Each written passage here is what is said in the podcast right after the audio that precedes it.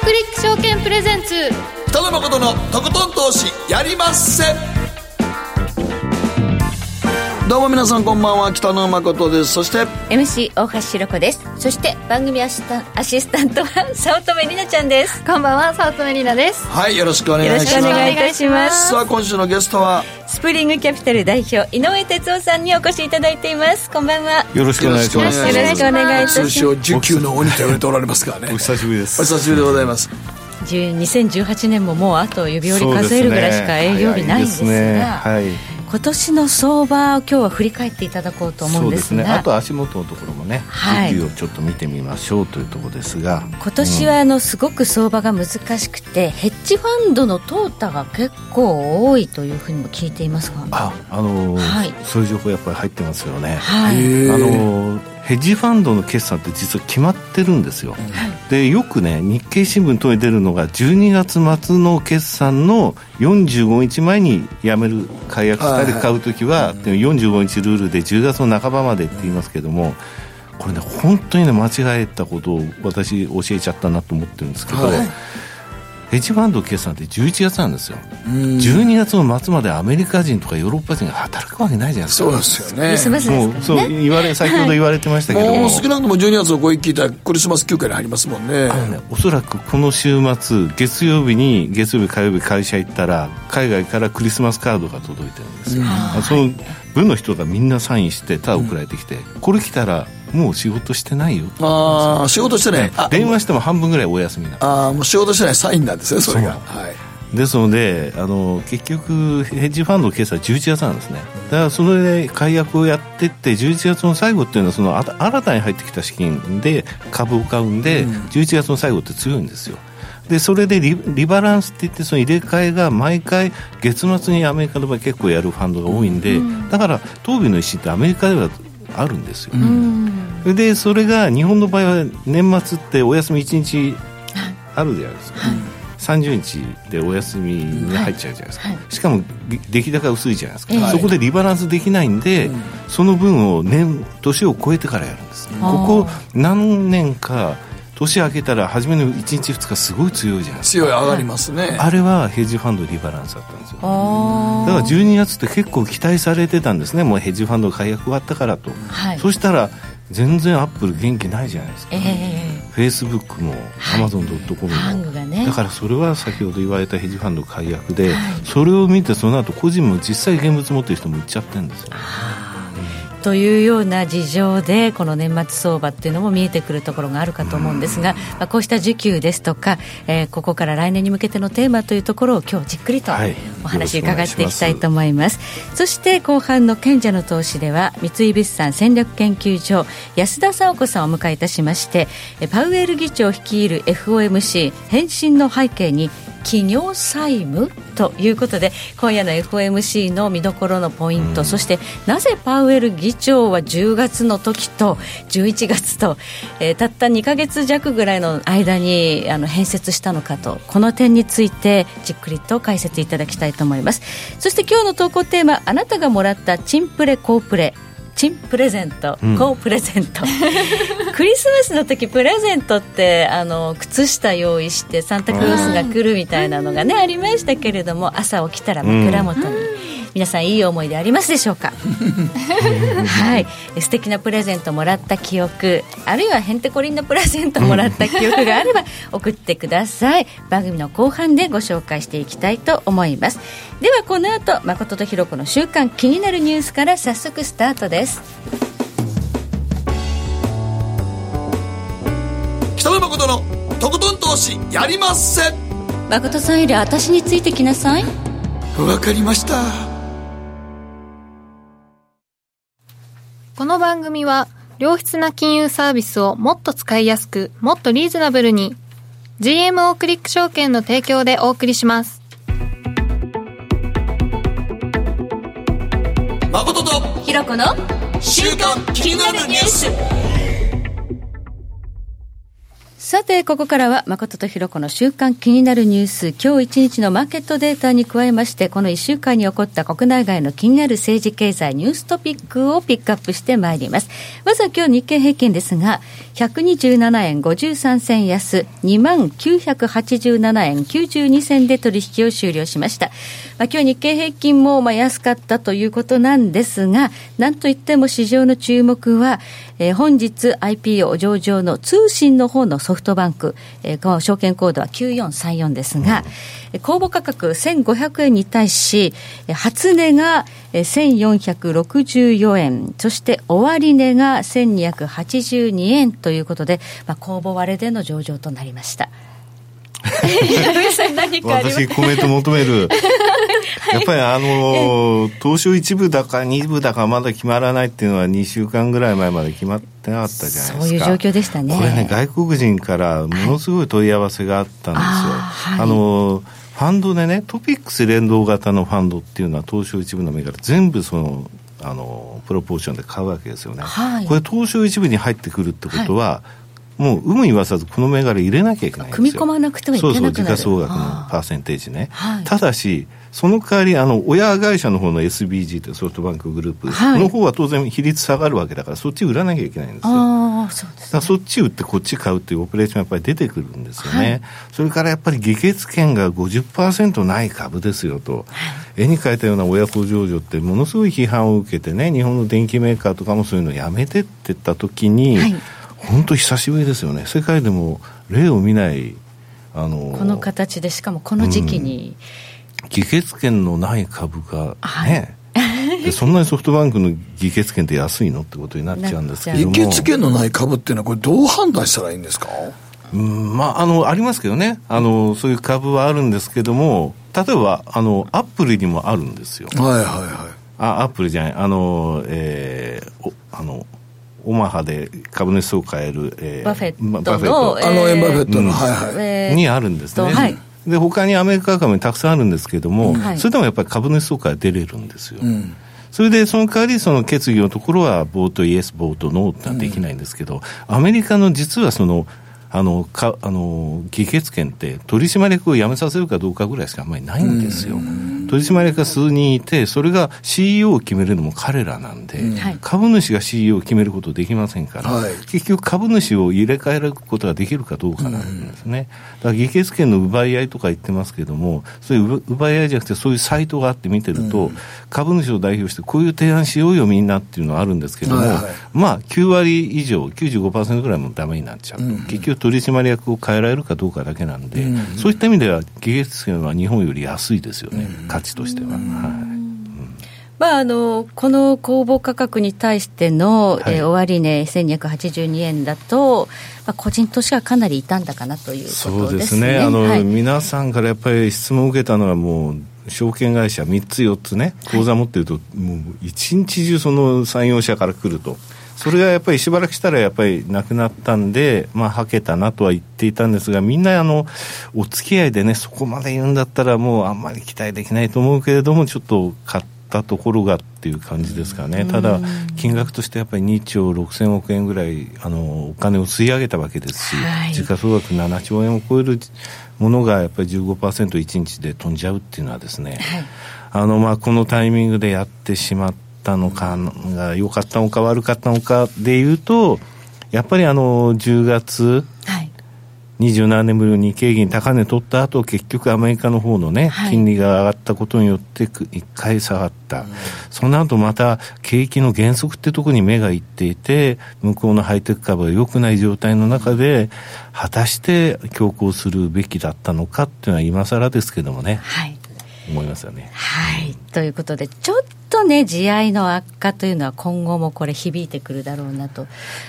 それはどうかな。あの、もう決まっちゃったもんですからね。それで今はマーケット値段が出てるんで、はい、例えばメルカリの時だって、あの、随分と下がりましたけれども、それはその影響としてどうだったかっていうと、ちょっとわかんないんで、もうあの、一旦売っちゃったものだし、はい、実際その上場するまでの間に換金売りとか、そういうものがあったら別ですけども、個人のね、あの資金ってまだ大量に証券会社に滞留してますんで。あまだ。そういうことを考えると怖かったのは今までの方ですよね、はい。うん、なるほど。もうついちゃった値段はしょうがないですよ。うん。はい。そしてニューヨークダウですが、えー昨日の18日、えー、82ドル66セント高、23,675ドル64セントで取引終了。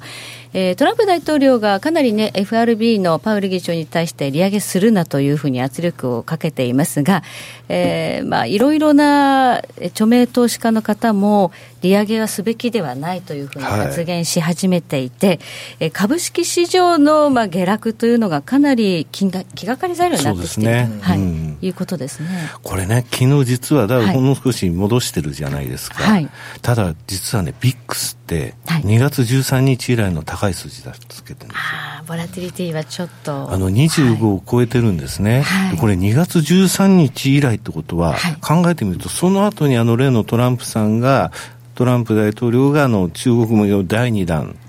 って言ったのが3月の22日なんですよ、はい。で日経平均1000円近く下がったわけで、翌日、はい。それから先ほど言いました10月の、えー金利が上昇したことによるポーンとクラッシュもあったわけじゃないですか、その時よりも前のレベルなんですよ、だからその時よりも全然ビックス高いんですよ、昨日。だからちょこっと上がったって言っても、先週もずーっとですね、ビックス20を超えた状態で、ですので実は昨日、アメリカマーケットってちょっと上がってるけれども、恐怖っていう点では、もっと2月13日以来の高さだ上回っているとことですね。いう恐怖指数そんな高いんや今25.6ぐらいなんですね。はい。まあ、震災権をジェフリー・ガンドラック、スタンリー・ドラッケンミラー、この方々ももう利上げすべきではないというふうに言うぐらいの事態にちょっと陥ってきているんだなということで、10日前に言ってほしかったよね。うんまあ、ここまで来ると言いますよね。ダウ2日で1000ドル下げちゃうとそうね。ですね。はい。まあ、この辺の、えー株式市場の今後現状については、また後半の、はい。えーコーナーでじっくりと解説いただきたいと思います。そしてちょっと気になるのは、えー WTI 原油、えー昨日ですね、3ドル64セントも下がりまして、46ドル台にまで落ちています。これはもうインフレ期待の低下ということと、あとはやっぱりちょっとエネルギーセクターっていうのは、アメリカの株式市場に与える影響も大きいのかなと。大きいですね。時はい価総額で言いますと、あの、セクターで大きいですからね。ええはい。ここら辺、大橋さんの方が詳しいと思うんはいですけどね。はいはいはい、はいちょっとね、原油価格の下落というのも、やはりあまりよろしくないなという状況にあります。まあ、特殊のポジションと随分連動しますのでね、はいそういったところはやっぱりひあのひあの引き下げるって言いますか、はい買いのポジションはこのまま持ってられないなっていう状態にはなりますよね。はい。ではここでりなちゃんがこの1週間気になったニュースピックアップお願いします。はい、今週は危険マナー片側明けは変わるかエスカレーターは立ち止まって乗るという東京駅での呼びかけが始まったというニュースなんですが、はいえー、と JR 東日本が17日の月曜日から来年の2月の1日まで東京駅のエスカレーターの歩行対策として施行しているということで、まあ、マナーとして定着しているそのエスカレーターの片側を開けるというのは本来は2列で立ち止まって乗るのが正しい乗り方なんですが各地でこれが習慣化してしまっているのが問題であるというこれいつから片側を開けるってことになったんですか？っていう。昔これ昔から昔ですか？あの大阪は右側に固まって左通しますからね、あー。そう右と左逆ですね。大阪。あれはでも大阪の方は多分世界基準なんですよ、世界基準？いやいやいやいや違う。あれは大阪で万博やるときにそうですそうです。あまあまりにもあの秩序がないんでそう。右あの片側に並べましょうって言って右そ側にしたんですよ。う。そうです。1970年の万博そうですよね。か。らであの阪急電車のムービングウォークとかエスカレーターがね、急激にできたんですけど、皆さん、あの、急いでる片側開けましょうっていうのを、阪急電車が結構すごいよくやったんですよ。だね右側にただ右側に並ぶのは、あれ、世界的には右側の方が多いんですよ、並ぶ人。ええそうなんですか、いや、本当です。これは本当です。あそうなんだ。これはイギリスとかアメリカとか大体エレベーターそうでしょ？ほら、安田さんが今日言ってます。アメリカそうなんですね。あそう、アメリカとかイギリスとか、あのあれは右が、だから、万博の時に、アメリカとかイギリスバレたんですよ、大阪が。はいああ、それを取り入れたんですうん、そうと、でもだからそれが、あんまりあの、あっちに、世界基準になって、香香港とかも右側ですけどね、確か。あ僕もあのあ香港そうだ香港そうですよ。だからイギリスの影響イギリスのとか。影響ですよねそうそう。だから欧米各国は右側に止まるんですけど、なぜか東京ではなんかライバル意識だったんでしょうかね、左側に今日日本では大阪だけで止まっちゃいましたね。そう大阪と姫路ぐらいで終わりますねそうですね。あの、新、新、あの新神戸もそうですよ、ね、あそう新神戸もそうです。そこぐらいまでです。ホーム降りて、改札に行くときに右側に綺麗に並ぶんですよ、大阪もそうすると東京の人もねやっぱりあの出張慣れしてる人はそういうふうになやっぱなりなるんでする。ところが京都ではもうバラバラですよ。京都が京都左ですよね。京都左ですね。名古屋も左です。だから大阪の文化だけですねあれはね。だドイツにね昔行った時ドイツのはい。あのエスカレーターって左は歩くなんですよ、はい。で右は早く歩くあ恐ろしいでしょ。止まってないんですよ、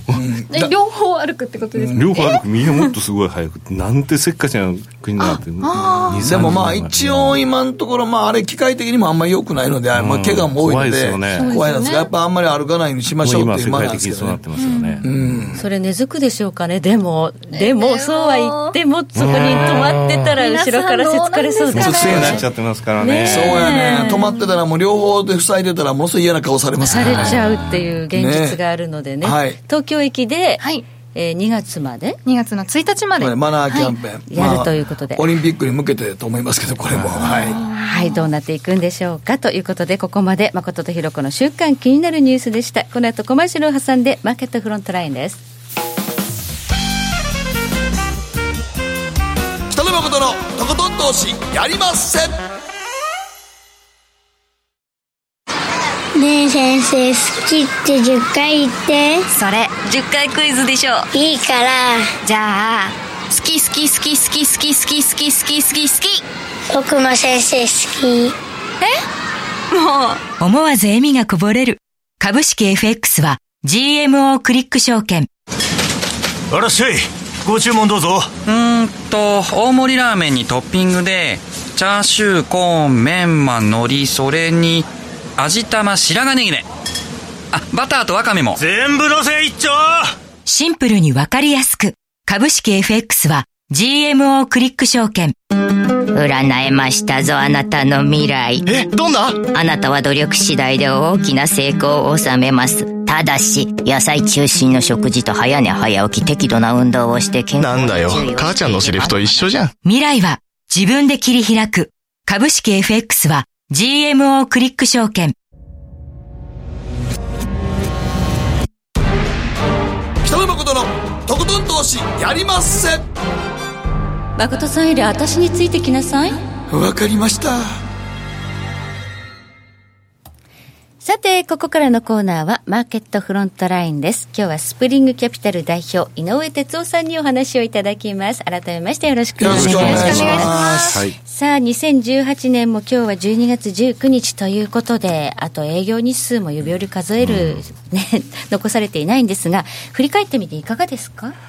そうですね、今年はね、去年はね、ゴールディロックスなんて言われましたけれども、懐かしいですね、はい。適温とか言われましたけど、今年やっぱりテクニカル的に、はい。あの行き過ぎた時には、やっぱり、えー売られて、はい。逆に、えー戻す時もテクニカルで戻ったと、テクニカルの1年だったなとは思うんですけども、はい。やっぱり上げる時も下げる時も、特に下げる時のあのきっかけって何だったのかということを考えますと、初めはやっぱりあのアメリカと中国との貿易戦争って話だったと思うんですけれども、途中からやっぱりあの景気の減速ってものに最後の1ヶ月、2ヶ月はっきり出てきましたよね。金利上昇の弊害ってものはやっぱりあったとは思うんですけれども、10月の初めってだって日経平均も27年ぶりの高値とか言ってたのに、はい10月の月利って結局マイナスだったじゃないですか。はい。で、アメリカもそうだったと。はいそうなった時に、じゃあ11月だと思ったら反発を一旦しましたと。だそこでこのまま、えーまた上昇トレンドに回帰するのではないかと思ったんですが、よく金利の方を見てみると、金利上昇をここまでアメリカがしてきたがゆえに、い、ろんな弊害が起きてきてるぞとはい。いうところにやっぱり目がいって、その、えーアメリカ本体もこのまま行ったらどうなるのかしらっていうところにやっぱりなってると。ですので非常にやっぱりあの過去5年ぐらい、6年ぐらいの中ではなかった、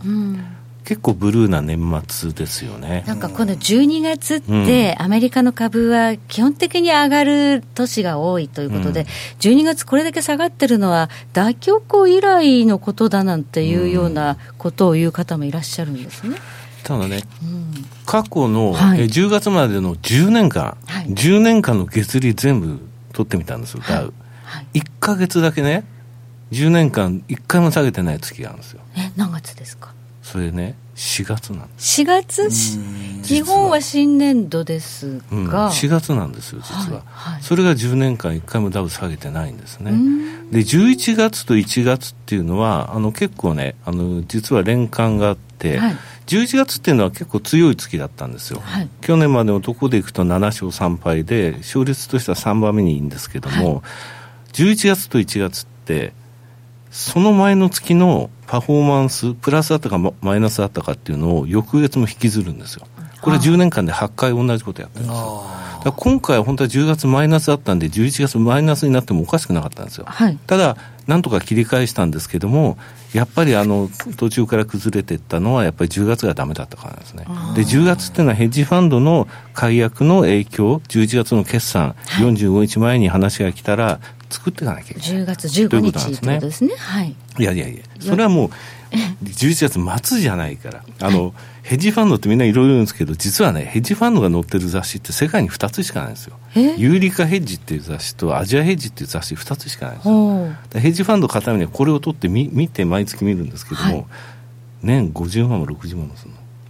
そんな高い雑誌なん高いですね。めちゃくちゃ高い、はい、だからヘッジファンドやってた人間とかヘッジファンドでファンドファンドを作ってる会社しかそういうのを取らないわけ、うん、そりゃそうでしょうね。でただそれを見ないと、指揮法と一緒なんですよ、うん、世界のファンドの一覧が出てて先月のパフォーマンスが出てて。動向がね。動向が全部分かると、そう決算日出てるじゃないですか、えー、11月末でも何でも11月の10日もあれば11月の20日もあればバラバラなんですよ。統一されてないんです、ね、それの45日前とかものによっては2か月前にノーティス入れないとかあるから。からあバラバラなん12月末で45日前10月15日これはもう本当に嘘。ああそうこれはマザーベイビーって言って、日本の機関投資家そうは言いながら12月とか3月6月9月12月が好きなんですよ、うん、だから12月末で一応決算という形にしてくださいっていうのでヘッジファンドはアメリカにあるんですけれどもそれを買いに行くためのわざわざベビーファンドっていうのを作るんですよ、うん。はい、で同じパフォーマンスになるんですがそれの決算が12月末に置いてるものがある便宜上そうなんただこのベビーが何を言っても、はい、親は11月に決算ですから、当然キャッシュ化はその前に行われる。その締め日もそれぞれだっていうことなんですね。すね。ただ10月というのはやっぱそうだそういったもののその、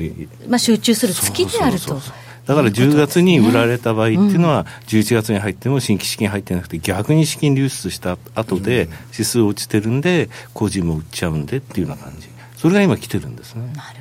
ほど。でただこれがね、あのアメリカの3指数の史上最高値、直近いつ取ったかっていうと、ナスダック8月なんですよ。はい、で S&P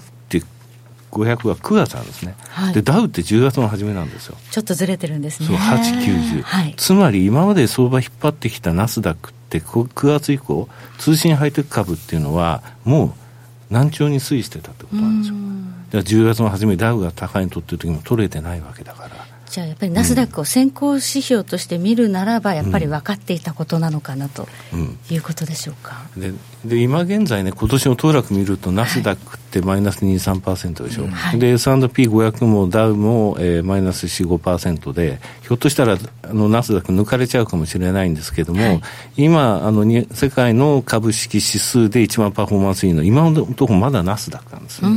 でね、日経平均、今年どうもマイナスになりそうじゃないですか。はい、で今年日経平均マイナスになったら7年ぶりなんですよ。はい。7年アベノミクス以降。そうですね、7年ぶりということですね。になるのかな。はい。ただ7年ぶりって他に指数で言ったら2つしかないんですよ、はい、他にダックスとドイツダックスとナスダックなんですよ。ドイツもそうですか、うん、だからナスダックっていうのはやっぱりこの6年間日経金もプラスだったけどやっぱり相場引っ張ってきたと。でそれがこの8月のところで高値を取った後に SP500 ダウが取っても取れなかった。9月から難聴に推移し始めてたっていうのは逆に言えばその先行性というよりも今まで長いこと引っ張ってくれたと。マーケットをね、でその、えー、今あの終わりの時を迎えうん、かなと思うね、はい、あの昔 IT バブルがはじけた時もそうなんですけど、はい、こういう成長株が一回崩れるとバリエーションで PR を何倍が妥当かなんていうのはなかなか言えなくなるんですよ、うん、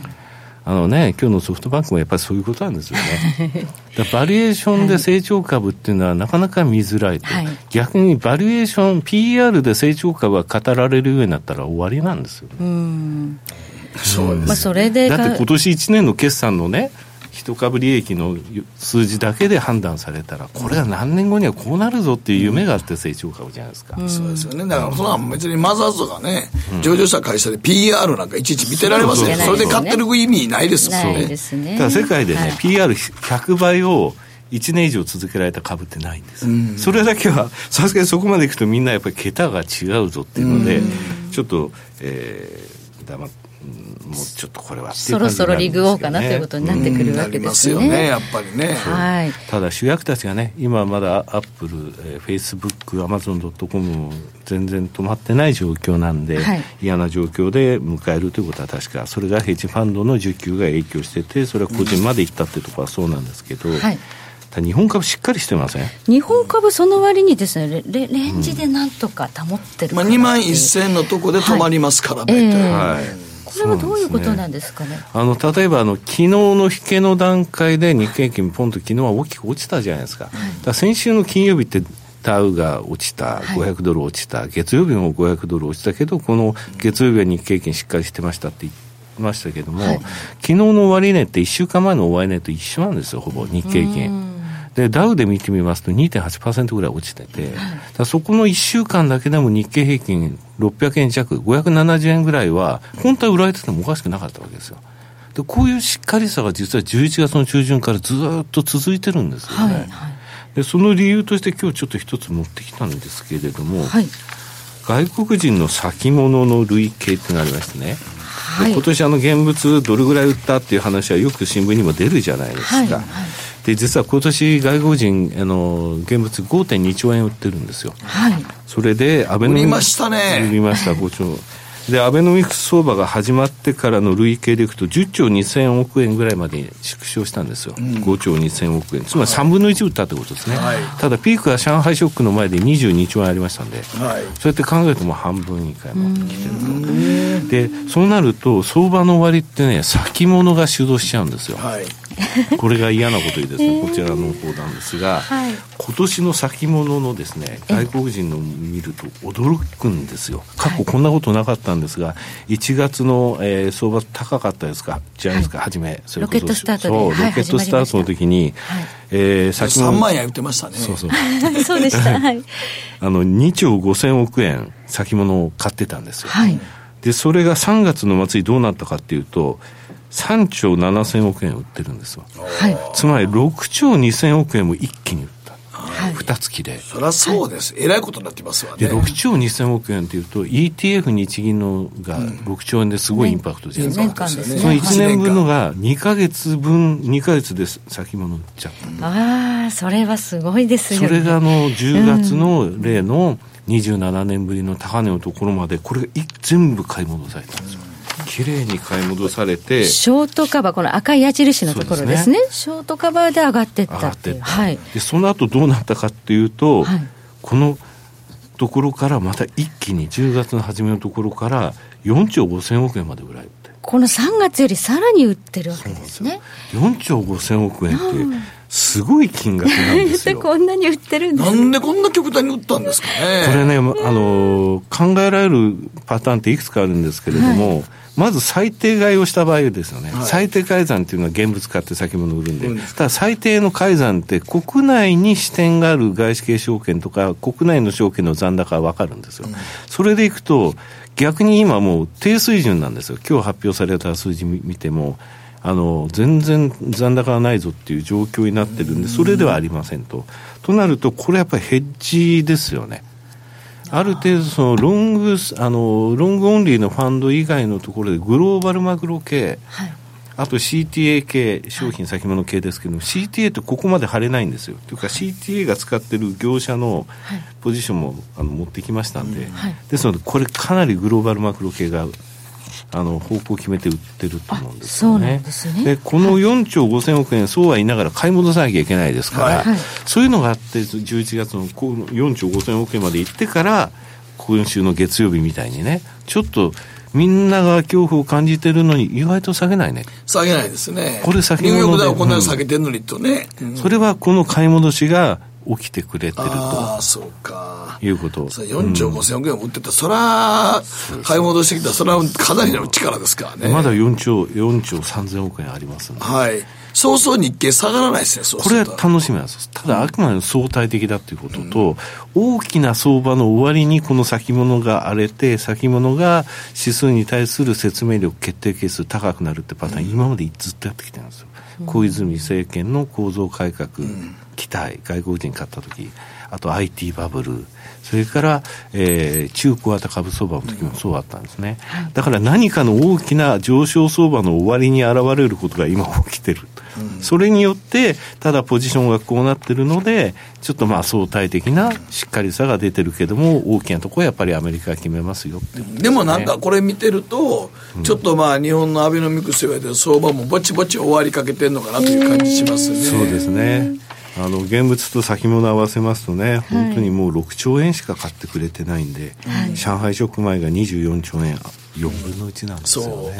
だから外国人投資家のヘッジファンドの参加がものすごい少なくなってるっていうのは確かですよね。それがね、はっきりわかるこれはっきりわかりますね。それがね、一つゴールドマン・サックスのトピックス先物っていうのを用意したんですけども。GS トピックス先物、えらい資料持ってありますね。これ。これ世界でここにしかないですよ。ここにしかないわ。貴重な資料です。ゴールドマン・サックスとかね、いろんなご、あの5社を足したもののグラフも出しましたけど、はい、このね、ゴールドマン・サックスのトピックス先物っていうのが、はい、足の長い投資家とかソブリン・ウェルスファンドとか、あの結構良質なファンドの、あのポジションが出るんですよ。でこれね、日本株これから買いたいっていう時は、うん、まずトピックス先物買って、はい、それからいい銘柄に振り替えていくのに残高を落とすと。はい、ゴールドマン・サックスのトピックスだけは残高を減らしても指数が上がるってことはよくあるんですよ。だからこれをご覧いただくと、はい、今年に入ってからずっ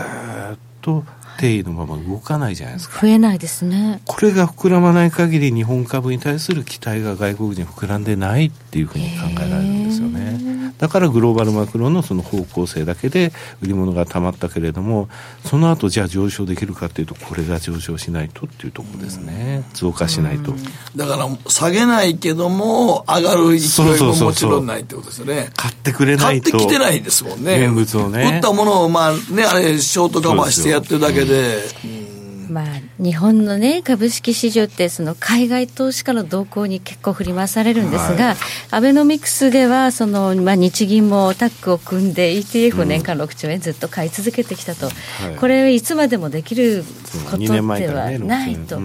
いう中で、来年もできますかね、その出口っていうのが、そろそろ考えようっていうふうに催促されてる感じがあるんですが、うん、ただあのねフォワードガイダンスっていうのを7月に日銀に入れましたので、えーはい、このフォワードガイダンスって結局ね2020年まで金利今のままですよってことなんですよ。はい、っていうのは来年の秋に消費税の再増税やりますよね、えー、だから来年10、12月の GDP マイナスなほぼ確定、その後1、3月切っておとあの落ち着かないですよね、はい、その後何があるかというと、オリンピックあるんですよ。はいオリンピック前に利上げ云々なんてできないじゃないですか。で、ね、オリンピックの後の効果を見なきゃいけないってことを考えると、日本2021年まで金利上げられる状況にないと思うんですよ。ただし、銀行疲弊しますよね。はい。この状況のままだとね。はい。まあ、金利差ほとんどないし、なんか今、ね、海外勢が結構 JGB 買ってるみたいな話も出てきてるみたいです、ね、先物すごい買ってますよ。なんでですか、ね、いや、それはあのアメリカの金利が下がってきてっていうところですよね。うんでもこれが2021年まで続くとなると、うん、俺は地方銀行持たないですよね。持たないですよね。それであの駿河銀行の問題が出ちゃって、建てるの話が出て、はい、アパート、マンションローンの残高がボコッと減ってますでしょ、伸び。うんあれ、他の銀行か、ちゃんとやってたんだったら関係ないはずなのに、はい、なんでこんなに絞るの？まさかお前んとこもとか、そんな気になっちゃいますよね。まあ、あの、相続対策で結構地方で、皆さん、あの、金貸して、お金貸して、建てましょうよ、相続対策で、あの、アパート建てましょうよって、はい、こんなとこまで人来るかみたいなとこ建ってますからね。そうですよね。だからアメリカの方が金利が上がったんで住宅関係良くないと、金利が上がったっていうのは、それはもうはっきりしてるんですね。あの、ここのとこ本当に悪い数字出てますけど、日本の場合は金利はその2021年まで僕変わらないと思ってますんで、うん、そういった状態の中、唯一の銀行のその利ざやが抜けてたそのアパートマンションローンのところについてもちょっとブレーキかかってきちゃってる。うん、これちょっと本当言われた通り、地方は厳しい状況地方銀行厳しいでしょうね、今の金利のままやったらね。まあ、来年消費税増税もあるんですが、統一地方選と参院選もあるということですから、あんまり変なことはできない。そうあのキャッシュレス化うんぬん言ってるじゃないですか。はい。ああ、そうですね。それね、あれ、銀行の ATM って一気置いていくと800万から1000万1年かかるんですよ。三菱とだから三井住友が一緒になるっていう話ですけどね。ですからね、はい、いろいろとあのここ2、3年で銀行、はい、銀行周りをのところって変わるかもしれないですね。はい、ということで、来年の見通しというのは、あまり明るくはない、ただ、この気になるのは、この先物のショートが今ね、ね。かなり膨らんでいる状況なので、来年もテクニカルだと思いますよ、僕。はい、テクニカルで、バリエーションがなかなか言いづらいんですけど、まあ、5月に来た時2万4400円台のね、はい、あのバリエーションで言ったら、PR14 倍でって言って、たところまで行ったんですが、うん、そこまでもう今年は強気、これから強気になれないですよね。うん、逆にあのトピックス一つだけ申し上げておくと、はい、トピックスの PR って下が11倍上が15倍っていうのを繰り返してきたんですよ、うん、で15倍ってまあそうは言いながらここ10年で2回ぐらいしかつけてないんで、それだとやっぱり PR11 倍っていうところのトピックス水準っていうところを一旦コツンと見ては、テクニカルで動いていくっていう感じですかね、まあちょっと明るくないやっぱり年末ですね。はい、うん、ありがとうございます。ここまで NS さんにお話伺いました。マーケットフロントラインでした。北野誠のとことん投資やりまっせ。やりまっせって何語ですか？さあ。GMO クリック証券の魅力は何といっても業界最安水準の株式手数料。さらに企業価値や業績が一目でわかる財務分析ツールマーケット動向をスピーディーにキャッチいただける充実の投資情報。その他、使いやすい高機能取引ツールを取り揃えており、投資初心者の方にも安心してご利用いただけます。また、GMO グループの株主優待を使うと、保有株数に応じて最大2万9000円の手数料相当額がキャッシュバック。GMO グループのお得な優待、ぜひご利用ください。株式取引なら GMO クリック証券。GMO クリック証券株式会社は関東財務局長金賞第77号の金融商品取引業者です。当社取扱いの金融商品のお取引にあたっては価格変動などの理由により投資元本を超える損失が発生することがあります。お取引をする際は当社のホームページや契約締結前交付書面で手数料などの諸経費及びリスクについて十分ご確認ください。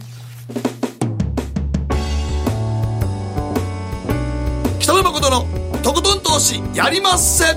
誠さんより私についてきなさい。わかりました。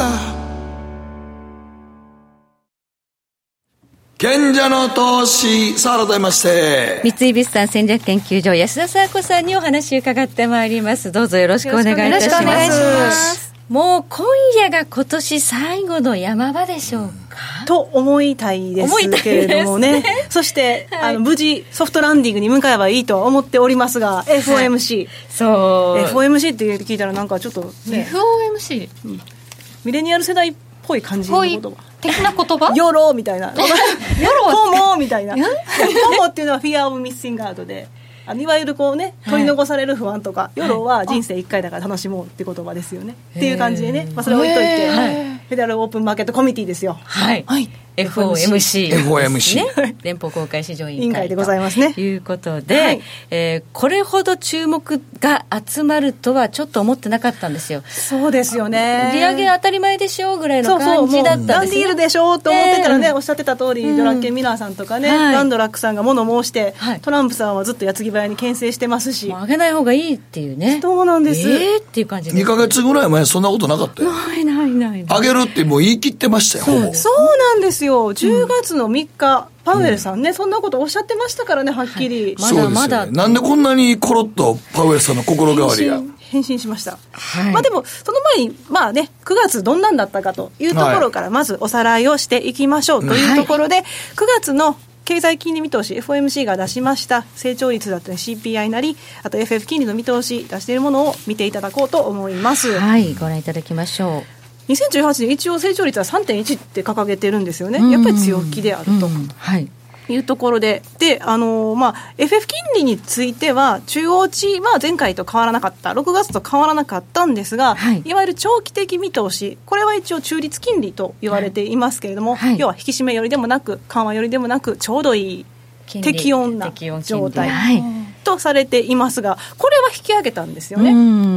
まあ、見方によってはあんまり変わってないんじゃないか、つまり2.75と3の間っていうふうに見れば変わってないけど、これ3が加減って考えたらね、はい、ちょっとまた変わってくるかなと思いますが、ちょっとここが変わってきていたので、はい、やっぱりもうちょっと、この当時は2019年は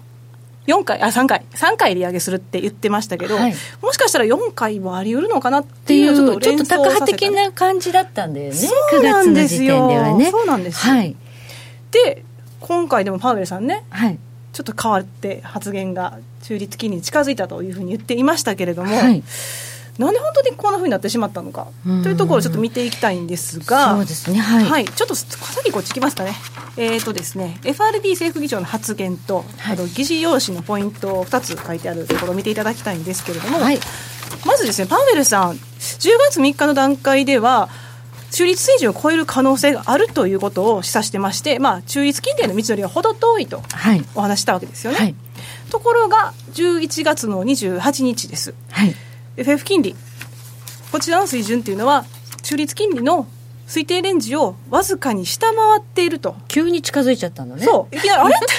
この間に利上げはしてませんよねもちろんね、はい、何にもしてなかったのに発言が変わってしまっていたわけです。はい、はい。まあ、この前後に実はねあのクラリダ FRB 副議長いわゆるその今の議長さんっていうのは、はい、あの経済学の博士号を持っていないので、はい、果たして役割を果たせるのかと言われていた中で、まあ、ある意味期待されたのがこのクラリダさんで、ん。この方は持っていらっしゃるので、はい、こちらの発言方の発言というのは、割と重要視されるかなと思っていましたし、はい、まあ、おそらく FOMC の中でもそういった期待があったのか、実はクラリダさんがちゃんと地ならししてたんですよね。はい、彼も彼で10月25日の強気な発言から、ややこう、慎重派なトーンに変えてきて、中立金利に接近しているとい。うふうな話をして、はい、パウエルさんがとどめを刺したとい。うことになっています。はい、で、FOMC の議事要旨でも本当にころっと変わってるんですよ。えー、で、9月の FOMC の議事要旨の主なポイントを見ていただきますと、はい、この時にあの中立金利を小幅に上回る、つまり引き締めよりに持っていってもいいんじゃないかと、はいこのふうに言った人は数人アフィーなんですけど、はい、まあ、大体3、4人ぐらいですかね、はい、でこれぐらいの方々が、まあ、支持を表明したわけです、ちょっとぐらい引き締めてもいいんじゃないかと、高派的に。高派的ですね、でさらにナンバーオブっていう参加者、まあ割と多い、メニーに近い意味ですけれども、こういった方々は、一時的にその中立金利を上回ってもいいんじゃないか。っていうことを言ってたわけですよ。はい、で逆に引き締めよりそういうふうな、まあ、姿勢は出す出すわけにはいかないと、はい、引き締め寄りのスタンスの意向をやめておこうと。言った人っていうのは、はい、アカップルなんで、はい、2、3人なわけです、まあ、つまり少数派だったわけですよ。はいまあ、ハト派が少数派だったってことですね。ハト派が少数派だったと考えればですね、はい、じゃあやっぱり利上げの方向というのは、もしかしたら引き締め方向なので、2019年はもしかしたらやっぱり4回もあり得るかというところだったわけですね。はい、ところが、蓋開けてみたら、はい、パウエルさんですとか、クライダさん、変えてきましたね、発言。そうなんですよね。まずクラリダさんが先にね、はい、話をして、この中立金利に接近しているって言って、ちょっとびっくりしたんですが。ちょっとびっくりして、パウエルさんがとどめを刺し、はい、で、実はパウエルさんの発言の後翌日に発表されたのが、この11月の FOMC 議事要旨なんですよ。はい、で、この中を見てみると、早期にあと1回の利上げをするのは妥当だと、つまり12月の利上げは妥当だというような説明をしていたんですが、しかしながら、現状の、まあ、FF 金利が中立水準に近い可能性があるという発言をしたのが、またアカップル、まあ、2、3人の方がそう言いましたと。はい、というのがあったんですが、実はこのこの議事要旨のこの2、3人の発言に、もしかしたらパウエルさんが寄っていった可能性がある。ということが言えるんですよね。はい、えらい違いじゃないですか。はい。この9月の議事要旨の段階では、この2、3人の方々が引き締め寄りというのは反対していて、はい、それで今回も11月の議事要旨でも同じようなことを言ってるんですけれども、パウエルさんの発言というのは、この2、3人のこの方に寄っているマイノリティだった人たちの方に、パウエルさんが寄っていっちゃったっていうね。はい。なんでやろ？何があったんでしょうか？何があったんですかね。まあ、素直に考えてみて、やっぱり株安、金利上昇というところがね。まあまあもう株安やろね、やっぱりね。まあ、この10月の、まだちょっと中立金利に程遠いって言った後株大きく下がっちゃったんですよ、ね、そうなんですよ。やっぱりその利上げが積極的に行われて、引き締め寄りに行くという不安感があったということですね。はい、で、なぜ引き締め寄りに行ったら問題かと言いますと、はい、この中立金利を上回って引き締め寄りに行った場合、うん、今までやっぱり景気後退入りしていたわけですよね。はい。ちょっと見ていただきたいんですけれども、えー、過去の FF 金利と中立金利の推移があるんですが、はい、まあ、90年代もそうですし、えー、IT バブル崩壊後もそうですけれども、その景気後退入りの前というのは、中立金利を上回って FF 金利が推移していたんですね。あまあ、上回るレベルまで引き上げて、はい。ベージュの、はい、色の部分ですけど、はい、やっぱりここ100ベーシスポイント以上上がってることもありまして、はい、そうなってくるとやっぱり景気を冷やしてきたはい、ということがあります。これ、ちょうどシャドウのところが景気後退のところですから、ねはい、直前にやっぱりこれ、やっぱりちょっと引き締めすぎてんだな引き締めすぎていたという事実がここで浮かび上がってくるかと思いますが。はい。もしかしたらこの100ベーシスまでいかなくても、うん、今、やはりね、あの低成長時代ですから、はい、やっぱり中立金利上回ってきて、引き締め寄りに行くと、景気を冷やしてしまう恐れがあるということで、市場が反応したのかなというふうに考えられます。はい、はいということで、もうその FOMC を待たずして、市場の方はもう金利がもう打ち止めが近いというふうに、もうびっくりしますね。織り込みが早い、早い。早いです、えー、まあ、むしろ催促しているかのようにもね、見えますけれども、実は12月17日の段階ですけれども、はい、据え置きの予想が42%と。はい最有力視されるようになってしまいました。急に急にそっちが。急に。そっちがなんか普通になってる、ね、そうなんです。だ11月の段階では10%割り込んでましたからね、それから比べてみるとやっぱりその金融市場の異変というところがかなり影響を与えたのかなと、はい、いうことが考え今回上げても来年はないっていう人たちが4割にもなってきた、ね、っていうことなんですね、まあ、ちょっとこの12月17日の場合は行き過ぎなところがありまして、はい、まあ、あの今日の朝の段階では30%台でこの据え置き派と1回派拮抗している状況ですけれども、はい、今回の FOMC ねあの金利見通しも出てきますからこれでまた見方がどう変わってくるかですよね。はい、はいそして本当にそのパウエルさんのこの返信、はい、なぜそのハト派に寄っていったのかということの確信なんですが、はい、まあ、株価はもちろん一つあるだろうということと、はい、もう一つはやっぱりこの10月の、あすみません、11月28日の時に発言していたんですけれども、企業債務ですとか、レバレッジドローンを含めまして、バリエーションが金融危機の後の上限にあると、金融危機後の上限にあるということで、はい、警鐘を鳴らしたわけですね、つまり、まあ、はい、企業債務、社債だったりですとか、はい、ジャンク債だったりですとか、レバレッジドローンで分かりますか、レバレッジドローン。レバレッジドローン。レバレッジドローン。協調融資のことですね。銀行が、まあ、その銀行団になって、まあ、束になって、格付けの低い、まあ、BB 格付け、いわゆるジャンク債格付けと会社に対して協調して、一緒にお金を貸しますっていう、バンクローンという言い方もされるんですけれども、まあ、そういったものがレバレッジドローンって言われます。まあ、リスクが高い資産ということで覚えてください。はい。はい。はい。まあ、リスクが高いがゆえにね、ここは問題になってきそうだということですね。はい、そうですね、えー、でここにはっきりこう警鐘を鳴らしてきてまして、はい、まあ、本当であれば、パーベルさんも、やっぱりその過剰債務に対して警戒をするということで利上げをしていきたいんでしょうが、はい、やっぱり金利が上昇してしまうと、利払い負担増えてしまいますよね。そうですね、金利分の、ね、借金が増えていっちゃう、回数分が増えていっちゃうなりますので、はい、ちょっとその辺気をつけたいと、で今、どれぐらいあるかと言いますと、はい非金融企業の債務、純資産比で見ていただきたいんですが、はい、純資産比の、えー、これは7月期時点で55%に達してまして、はい、あのリーマンショックの時はね、あまりにもちょっと水準が上振れしているので、ちょっとこちらは、しかもこの時資産下がってましたから。これちょっとね、急に上がってますので、ね、ちょっと度外視していただいて、はいええ、これでも、2005年、2006年の景気の良かった時よりも超えているわけですよね。上がってきてるんですね、はい、債務の ボリュームが。これはヘッジドローンなども合わせて企業債務ということで入れてますけれども、はい、かなり高くなってきていますと。はいまあ、それだけ需要もあるからということで伸びているわけですよね。企業はずいぶんその債務拡大して、まあ、リスク取っちゃってる取ってしまっている状況なんですね。そうですね。まだ銀行さんもですね、うん、やっぱり貸し出し金利低いのであまり儲けがないとなれば、うん、社債調達で、まあ、利益を確保しようという動きも出てきますよね。はい、でそれでパウエルさんはあのこちら企業債務に対して非常に警戒をしているわけですが、はい、11月28日といえば、はい、パウエルさんの発言ともう一つ金融安定報告 FRB が初めて出した、はい、はい、レポートですけれども、えこの中ではっきりと企業債務というのは GDP 比で歴史的に高い水準にあると、うん、そういうふうに警鐘を鳴らしていたんですね、はい、今どれぐらいかと言いますと過去最高に近い水準で26%なんです。えー、GDP 比。26%, 26%の企業債務がある、はい、はいで26%となると、はい、ちょっと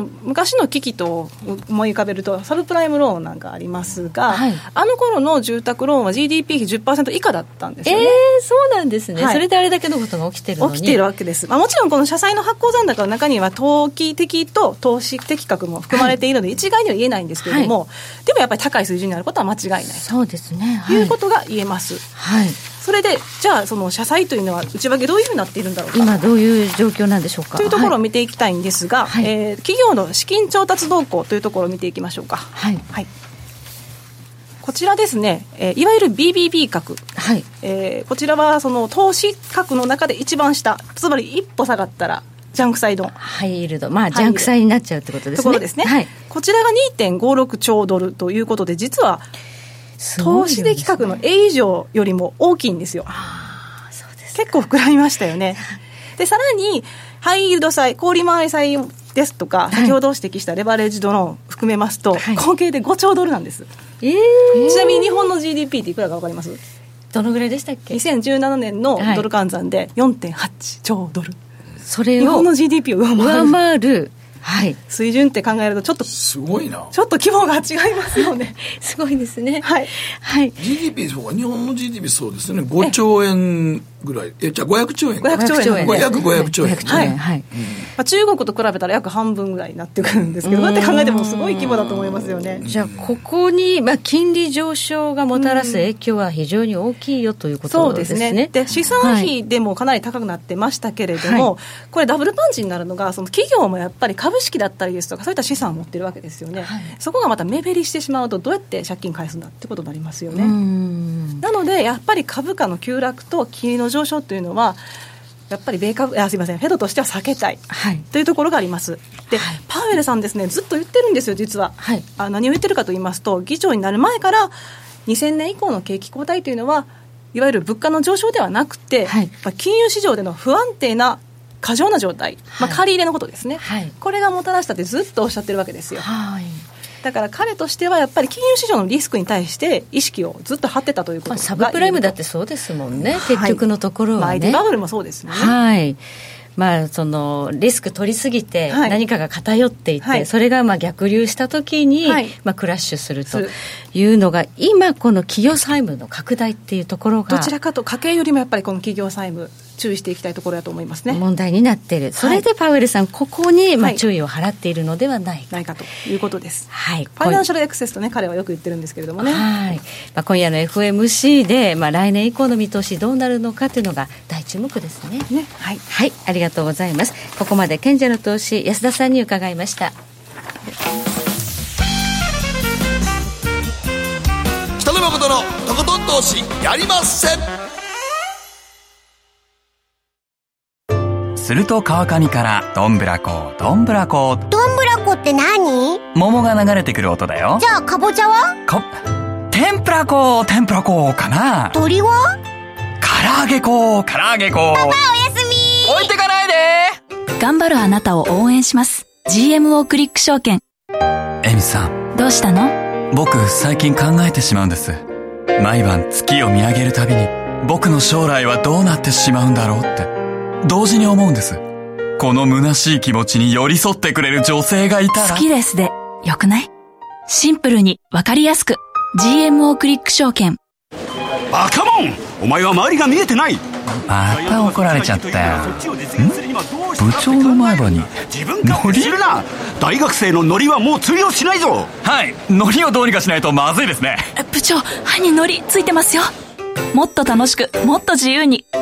GMO クリック証券。さてここからは皆さんからいただいた投稿を紹介していきます。今日の投稿テーマあなたがもらったチンプレコープレ。チンプレゼントコープレゼントです。はい、えー、月丸さんからです、私のもらった珍しいチンプレゼントは彼氏からもらったカニ鍋セット、お中元はお歳暮ならいざ知らずクリスマスプレゼントです。クリスマスに一緒にカニ鍋でもしようというならまだわかりますが、はい。そうでなくクリスマスは普通にいつも通りデート。デートの際にプレゼント家に送っておいたかと言われ帰宅した人帰宅したところに入ってたのがクール宅配便と不在表再配置してししてもらって届いたのがカニ鍋セット。彼曰くアクセサリーなどは残るようなもんなんでいつまでも手元に残らないものの方が重くなくて良いだろうということだったんですがムードもなく さらに後々別れることを想定されてるような感じがして。そうやだなんか非常に腑に落ちませんでした。今付き合ってる方なのかしら？今でも付き合ってらっしゃる？いやもう付き合ってないでしょうね。その通りになってしまうんですかね。でしょうね。誕生日プレゼントにあの、生活感あふれるもんとかダメですよねクリスマスプレゼントに生活だから家電製品とかダメでしょ。あーあの美顔器ならまだ許す美顔器。ってそれ自分の好きそれはなや OK つですけど。でもなんか炊飯器とか電子レンジ嫌でしょ。クリスマスちょっとねあのにでもなんかもしかすると将来のこと考えて。あー。とかね。前向き。前向きって言われる人もいらっしゃるかもしれない。でもカニ鍋は消えもんやからね。いやいや僕フグ鍋送ったことあるああその人が今の奥さんですけどね。あそうだいいじゃないですかスペシャルスペシャル。いやは生まれて初めてフグ食べたらこんな美味しいのかと思って、はい。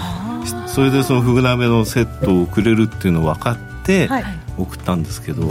ぱりそういうふうに思ったのかな。なんで？いやいやいや幸せ幸せ。でも一緒に食べたらいいんじゃないですか。ねうんまあそれは確かに。だって結局今一緒にいる、うん。ね、なそうってるわけだからいいですだからまあよねフグ鍋は正解やったってことですね。カニはカニじゃなくてカニはハサミがあるから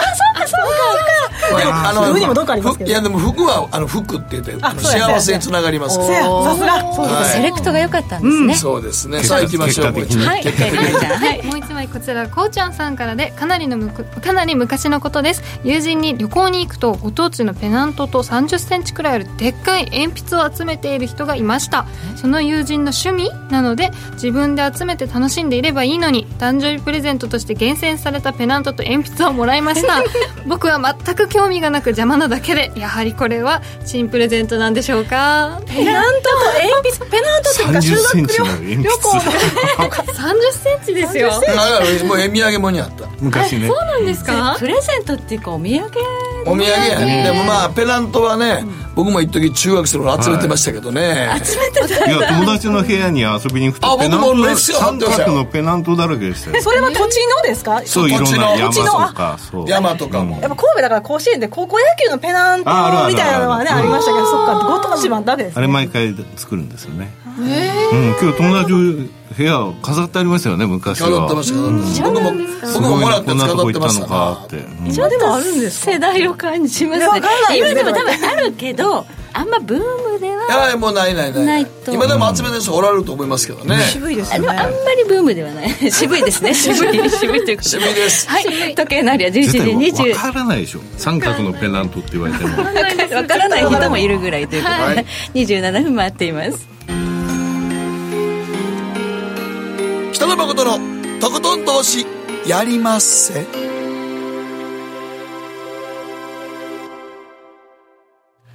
この番組は良質な金融サービスをもっと使いやすくもっとリーズナブルに